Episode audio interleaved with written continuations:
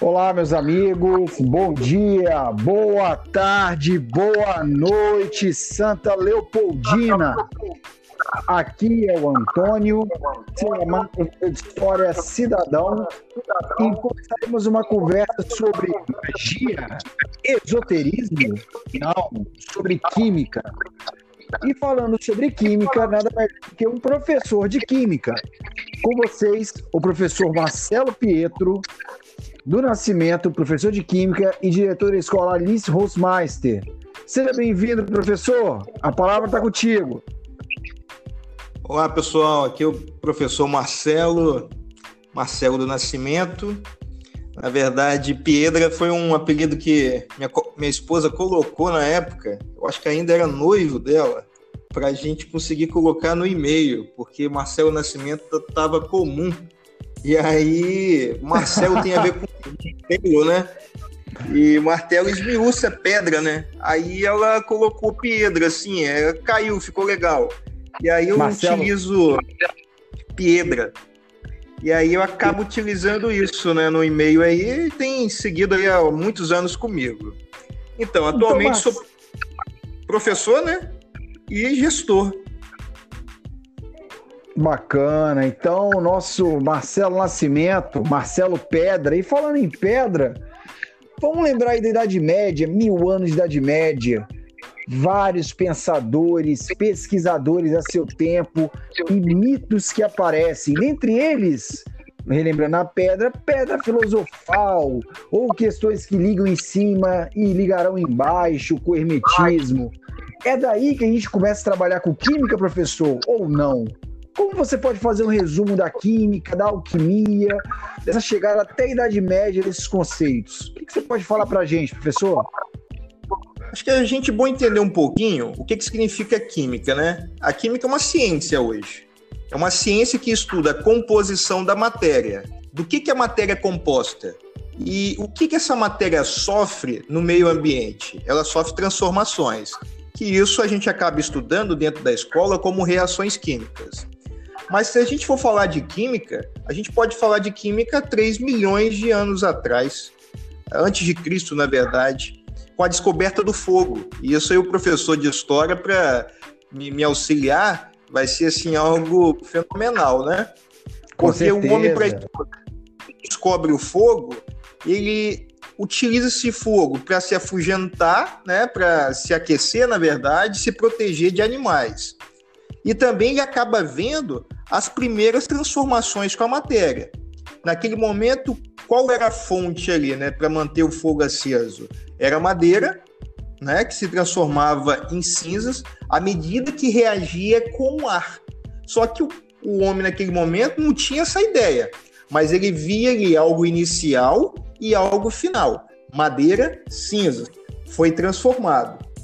E aí vai passando-se os anos, há cerca aí do ano 4000 antes de Cristo, a gente já começa a ter o contato com o petróleo. A exemplo, existe no Bíblia Sagrado, né, na Bíblia Sagrada, né, no dos cristãos, lá no Gênesis, um personagem chamado Noé. E Noé, quando ele estava confeccionando, construindo a arca, né, que a gente Noé, ele falou para quê? Para impermeabilizar. Lembrando que esse, essa arca ia entrar em contato com a água, né? Então, entrando em contato, em, em contato com a água, aquilo ali é, faria com que aquele material se tornasse impermeável. E os anos foram passando. Teve um momento da, da questão da metalurgia, quando o homem começa a encontrar algumas pedras e essas pedras derretidas, né, trabalhadas, elas poderiam ser transformadas em alguns metais, como por exemplo o é, o ferro, né? O ferro que Sim, é, ferro. é o metal mais né? tem, tem até o, o, período do ferro, a era do ferro, né? A questão Sim. do ouro, encontro do cobre, do, da prata, do chumbo, do bronze, então, isso aí a gente pode falar na questão aí da descoberta dos metais. Isso, salvo engano, está no período neolítico, né? Cerca Exatamente. De... 8000 antes de Cristo. Galerinha, e... só lembrando então, o período neolítico que o professor está falando é o período que o homem se transforma em sedentário. Não é que ele para de fazer exercício, não, tá, pessoal? Sedentário é aquele que aprende o ato nobre do plantio. É o novo homem que sai do paleolítico. Tudo bem? O professor, pode continuar então e vamos acender um pouquinho eu queria que você falasse coisas que os meninos gostam muito. Eles gostam muito de ler essas obras de magia, eles gostam muito de ler sobre essas questões né, da, da, busca da imortalidade. E o interessante é o seguinte: a química até então não tem um método. Então, o que é o método da química até então? É, é, o, é a tentativa e o acerto? São as lendas? Até a chegada do que nós teremos na Idade, na idade Média, chamado de alquimia. O que, que você tem a me dizer sobre isso? Vamos lá, então. A alquimia, é, alguns vão entender como precursora da química. Digamos que seria uma química primitiva com um caráter místico, né? Há cerca de 300 depois de Cristo, a química recebe o nome de alquimia. Isso está relacionado à primeira palavra al, significa a. Pode ser que é a primeira química, surgida então no início aí talvez da Idade Média, é, terceiro século. E o que, que acontecia nesse momento? Os homens, não vou dizer pesquisadores ainda, porque ainda não estava implementada como ciência, esses homens eram chamados de alquimistas. Eram pessoas com grande conhecimento prático da metalurgia, da química, da astronomia, que buscavam nas teorias gregas as explicações para a transformação da matéria. Eles se inspiraram nas concepções gregas sobre a constituição da matéria e do universo, para tentar desvendar duas coisinhas que o professor Antônio levanta aí. Nesse momento, a alquimia ela tinha um caráter relacionado com a religião. Talvez conhecida com o tempo. Na Idade Média, a igreja estava muito presente, né? Então, havia uma preocupação do homem com seu espírito, preocupado com a salvação e com a sua e a divindade, né, com Deus. Entre uma das buscas seria a busca do elixir da longa vida. O que, que era isso, professor Antônio? Vou explicar. Com o intuito de curar todas as pessoas, prolongando a vida, né? Fazendo com que a vida fosse extrapolada ao tempo né, que a gente vive hoje, talvez 75 anos aqui no Brasil, havia um interesse dessa vida se prolongar no tempo.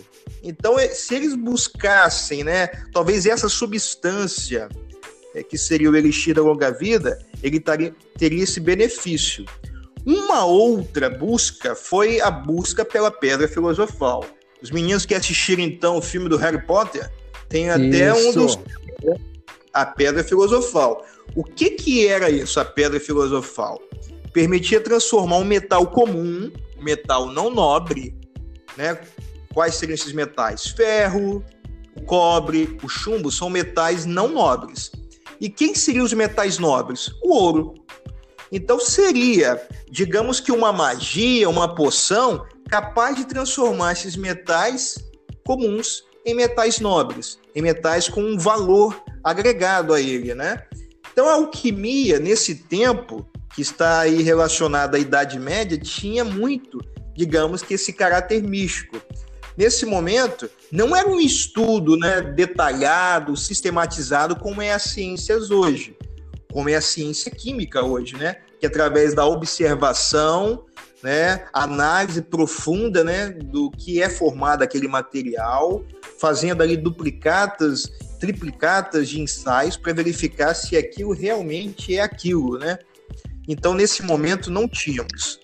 Então, a gente só vai ter... já temos um levantamento, professor. É. Olha só que interessante. Então, você disse que nós ainda não tínhamos um método. Então, vamos, vamos navegar com esse barco da história, com essa nau que vai nos levando aos conhecimentos da história e da química. Então, vamos até o Renascimento, a busca daquele padrão greco-romano que aos poucos vai se colocando dentro de novos teóricos novos pensadores, em que entra aquilo que você está falando, a busca pela ciência, a busca do sujeito e do objeto. A partir daí, professor, eu queria que você conversasse comigo o seguinte: a partir do Renascimento, do Iluminismo, até chegar ao racionalismo, como é que a gente começa a falar sobre química? Como é que a gente separa a química da alquimia? Como é que eu posso chamar você não de mágico? Não posso chamá-lo, por exemplo, de filósofo tão somente. Vou chamá-lo de químico.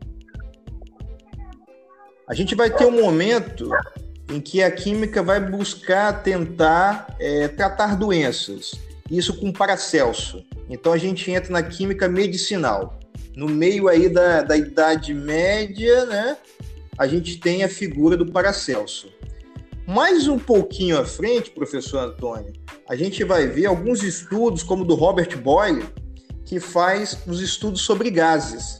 Digamos que o Robert Boyle ele vai ser o precursor, na verdade, da química como ciência. Logo após, nós temos a presença de um outro sujeito que vai falar, né, que a gente vai ter aquela frase, né, é, na natureza nada se perde, nada se cria, tudo se transforma, que é o Lavoisier. Lavoisier. A partir do Lavoisier é que a gente vai conseguir falar da química como ciência, que aí vai dar em meados de 1780, por aí, né, quase iniciando o século XIX, né? O século XIX. século, XVIII para o século XIX, exatamente, professor. E aí a gente está caminhando chegando ao século XIX, em que franceses, já imbuídos do ideal da Revolução Francesa, dos ideais liberais, já colocando em praxe os alemães buscando o seu know-how científico dentro da unificação alemã. E nisso, nesse sério, o que a gente pode falar do século XIX e da atualidade química, professor? Para a gente poder compreender melhor o que trabalhamos hoje, a química como ciência.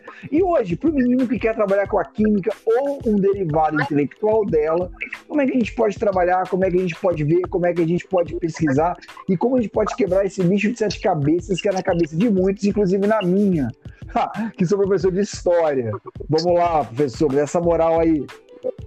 Mas tem tudo a ver, professor Antônio, porque a gente está vendo a história se desenhando, né?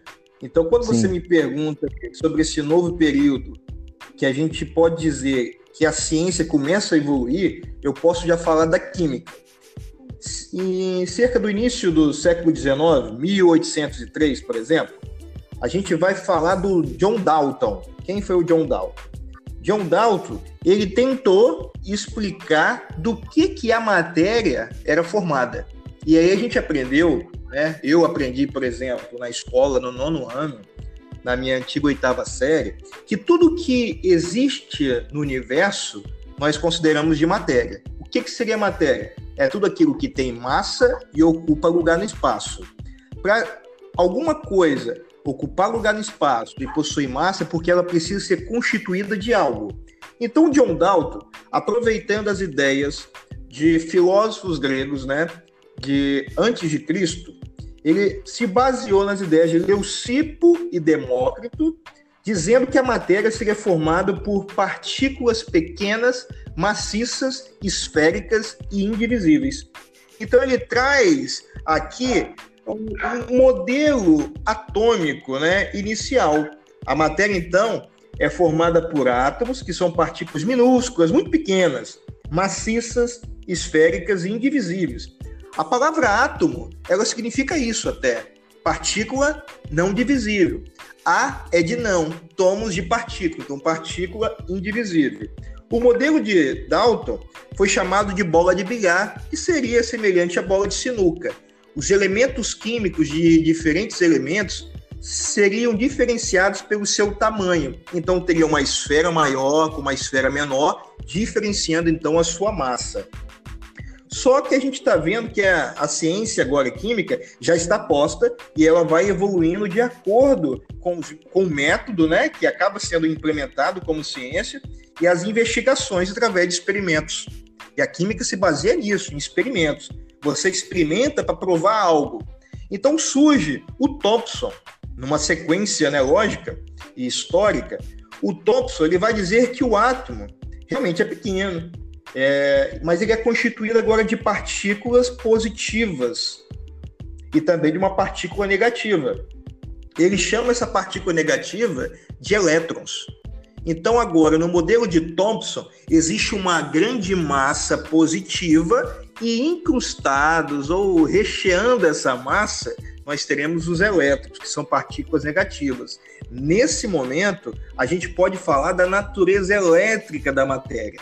Se eu pegar, por exemplo, uma caneta Bic, né, fazendo propaganda, ó, para Bic, mas pegar hum. pequenos papéis picados e esfregar, atritar essa caneta, a tampa dela, na minha roupa e aproximar dessas, desses papéis picados, esses papéis picados eles vão ser atraídos pela caneta. Ou seja, quando que é a atração? A atração é quando você tem uma partícula positiva com uma partícula negativa, ou seja, partículas de sinais opostos. Então, só através desses pequenos experimentos simples eu consigo comprovar a natureza elétrica da matéria. Ou seja, o átomo ele pode ser sim dividido.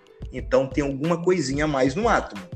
Partindo então, surge mais um pouquinho à frente, os, os anos estão passando, e surge o Rutherford.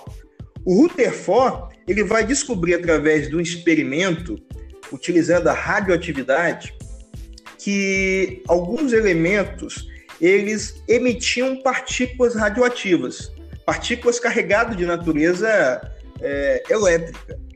Um dos elementos foi o polônio. O polônio emitia partículas alfa, que eram partículas positivas. O que, que ele colocou à sua frente? Né? Colocou uma fina placa de ouro e, depois dessa placa, uma placa fotográfica. Qual seria a intenção dessa placa fotográfica? Seria de receber a imagem do que passaria pela placa de ouro. Então ele percebeu que muitas partículas passavam pela placa de ouro, como se tivesse lá na placa de ouro uma portinha permitindo passar. Então ele diagnosticou o seguinte, que muitas passavam, mas muitas partículas passavam também sofrendo um desvio. Outras batiam na placa de ouro e retornavam. Ele descobre então que existe na matéria um lugar vazio, o, o que ele denominou de eletrosfera, aonde encontram-se os elétrons. E naquela, naquela região aonde ele via que batia e retornava, que era muito pequena, ele considerou que aquela região ela fosse muito densa, muito pesada, carregada de algum material. E ele conseguiu verificar que essa região era o núcleo do átomo carregada positivamente. Agora, por que, que aquelas partículas que passavam próxima do núcleo sofriam desvio? Lembra que eu falei que a partícula alfa liberada pelo polônio era carregada positivamente? Quando partículas de mesmo sinal passam perto uma da outra, a tendência é de acontecer o quê? Uma repulsão. Então a gente começa a ver agora o átomo com uh, um núcleo positivo, uma região central, e ao redor dessa região estaria a eletrosfera, onde estariam os elétrons carregados negativamente, em movimento. Esses elétrons estariam em movimento. Só que pela mecânica clássica, partículas em movimento, com o tempo, ia descarregar sua energia. E aí, descarregando energia, esses elétrons iam cair em espiral, se chocando com o núcleo atômico. Se isso acontecesse, pessoal, ah, tudo que a gente conhece como matéria não existiria, porque a gente chegaria no colapso da matéria, não existiria nada. Então, quem surge para acertar isso? Surge o Bohr, aonde eu vou terminar. O Bohr ele fala que na eletrosfera existem regiões com energias definidas, bem definidas. Aí ele traz uma proposta junto com Rutherford do modelo planetário, Cada elétron ele fica a uma certa distância do núcleo com uma determinada energia dentro de um determinado nível eletrônico ou nível de energia. E aí os elétrons podem permanecer ali o resto da vida. É, mas eles podem trocar de posição? Um elétron pode sair de um nível e ir para um outro? Sim, pode sim. Se caso essa matéria receber energia. A exemplo, o Einstein ele fala do efeito fotoelétrico. Então, se eu pegar uma luz de laser e disparar em cima de uma chapa metálica, eu posso retirar elétrons dessa chapa metálica. Aí esses elétrons vão para o nível mais energético. Agora, esses elétrons que foram para esse nível mais energético, eles podem retornar para o nível de onde eles estavam. Se isso acontecer, o que, que vai ocorrer? Vai ocorrer que esse elétron ele vai liberar a energia para retornar ao seu estado de origem. Só que para retornar, ele precisa emitir energia. E ele vai emitir essa energia em formas de ondas eletromagnéticas, o que é geralmente é, definido por aí afora como as cores. Né? Quem nunca viu explosões de fogos de artifícios no final do ano, Réveillon, né, professor Pontes? Já participou de um Réveillon. E, e lá no Réveillon. muito Réveillon. Pois é. Lá no Réveillon acontece lá aquelas explosões cor rosa, cor vermelha, cor amarela. Aquelas cores ali são de sais de metais, que é justamente o que eu estou falando. É um elétron indo para uma região mais energética e retornando para uma região onde ele estava, de menor energia. Para isso, liberando ondas eletromagnéticas que a gente consegue observar com os nossos olhos na região do visível em cores.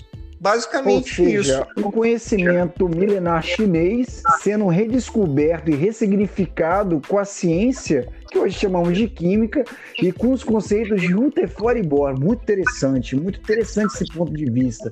É perceber que a história caminha com todos os ramos que a humanidade assim produz, principalmente com uma que eu particularmente vejo como né, algo difícil de ser estudado. O professor está colocando aqui de uma maneira brilhante. Estou até aprendendo química, isso é um milagre.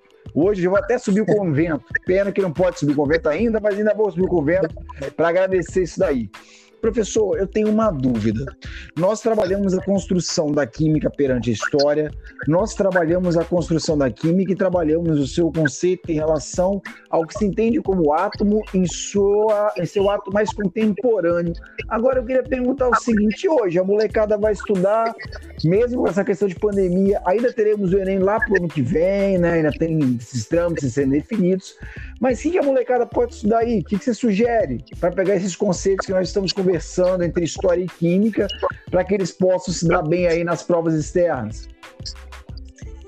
Antônio, eu aconselho e recomendo que nós tenhamos a internet, né, como uma das nossas aliadas para esse momento. O YouTube, por exemplo, lógico que tem muita coisa que não é boa, mas tem muita coisa que é boa no YouTube que a gente pode pesquisar. Se colocarmos uma pesquisa pronta lá, modelo atômico, evolução dos modelos atômicos, vai surgir muitas, muitos vídeos, muitos canais de professores, né, explicando isso de forma bem didática, certo?